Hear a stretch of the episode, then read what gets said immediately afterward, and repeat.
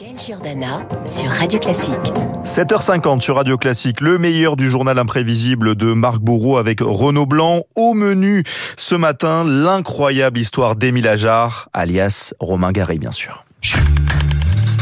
Radio Classique, le journal imprévisible avec Marc Bourreau.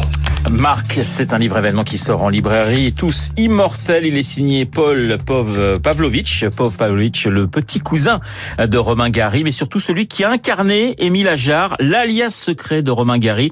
Retour ce matin sur la plus grande mystification de la littérature française dans le journal imprévisible. Et Émile Ajar, hein, Renaud, c'est un acte fondateur. Le 17 novembre 1975, un écrivain sans visage remporte la distinction suprême. Le prix Goncourt 1975 a été attribué à Monsieur Émile Ajar pour son roman intitulé La vie devant soi. Qui est Émile Ajar qui signe ce livre Pourquoi n'a-t-on pas vu de photographie d'Émile Ajar? Il n'existe pas. Mystère complet. Le fait que ce soit pas un homme, un homme physique pour vous, nous a pas gênés.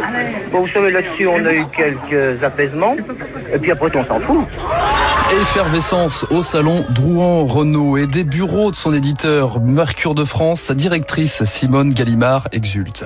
C'est un jour de gloire. Je dirais que c'est un des plus beaux jours de ma vie. Toute notre maison est dans un état d'émotion euh, qui est difficile à décrire. Au même moment, tapis dans l'ombre, un écrivain jubile. Romain Gary réalise l'interdit, remporté deux prix Goncourt après celui de 1956. Les académiciens Goncourt ont fait connaître leur choix, au reste arrêté de longue date, sur Romain Gary, diplomate et auteur des Racines du ciel. Romain Gary, l'homme aux mille vies, aviateur, résistant, diplomate, aventurier, cinéaste, ténébreux, qui bâtit son œuvre avant son identité. Je compte ma vie en roman. C'est regrettable pour moi.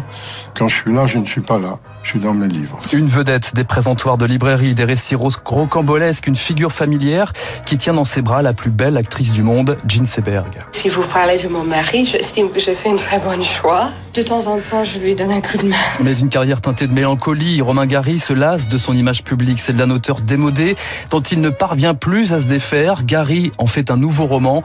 Au-delà de cette limite, votre ticket n'est plus valable. On a fabriqué une tête, un personnage de Romain Gary, dont on me tient prisonnier. Lorsqu'on lit un livre de moi, je retrouve toujours le même jugement qui porte sur l'homme qui est derrière. Et cet homme qui est derrière, je ne le reconnais pas. Il m'est totalement étranger.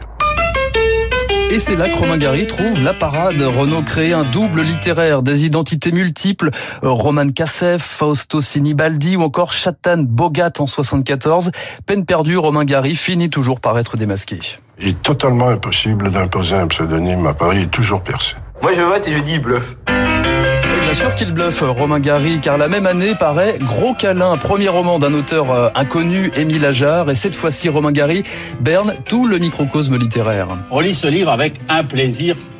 C'est un pseudonyme derrière lequel se cache un grand écrivain ou un écrivain. Dont on nous dit qu'il habite l'Amérique du Sud, qu'il a envoyé son manuscrit comme cela. Oui. Alors moi je crois, je suis presque sûr même que Émile Ajar existe. Bon.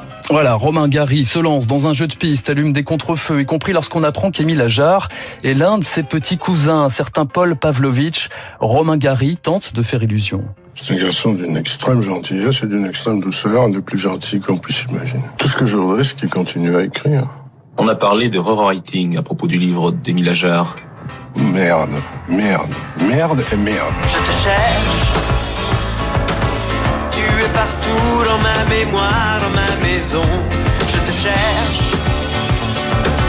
Tu viens facilement à bout ma raison. Paul Pavlovitch, l'écrivain le plus recherché de France, Renaud, est finalement retrouvé dans un village dans le Causse. L'étau se resserre, mais le mensonge tient bon jusqu'à la mort de Romain Gary le 2 décembre 1980. Romain Gary est mort. Tous ceux qui étaient tellement sensibles à la tendresse désespérée de l'auteur des Racines du ciel pleurent un ami qui savait leur parler au cœur. Un beau parler, un franc parler.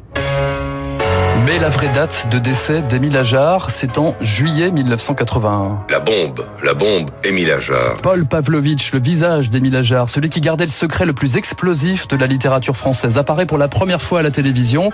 Il révèle le poteau rose chez Bernard Pivot sur le plateau d'Apostrophe. Je crois qu'il voulait un record du monde, ce type. Il voulait un truc énorme. Et je sais pas comment les choses se sont consolidées dans son esprit. En plus, c'était un homme secret. Je trouvais ça drôle. Moi, je suis lecteur. Alors, quand surgit subitement un personnage de la commedia dell'arte et que je dois rentrer dedans. Je trouvais que c'était un cinéma, c'est tout.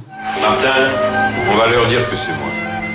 Le cinéma, justement, s'empare de ce coup de maître faux et usage de faux. Philippe Noiret dans le rôle de Romain Gary et qui salue un auteur qui a réalisé Le fantasme de tous les artistes. C'est la plus grande farce, le plus beau canular littéraire qui ait eu. Hein Quelqu'un comme Gary, comme auteur, si je pouvais le faire comme acteur, je le ferais volontiers. Romain Gary brouillait les pistes tout en disséminant des indices. Un an après sa disparition, dans son ultime roman Vie et mort d'Émile Ajar, l'auteur des Promesses de l'aube prenait congé de ses lecteurs comme un clin d'œil. Je me suis bien amusé. Au revoir et merci.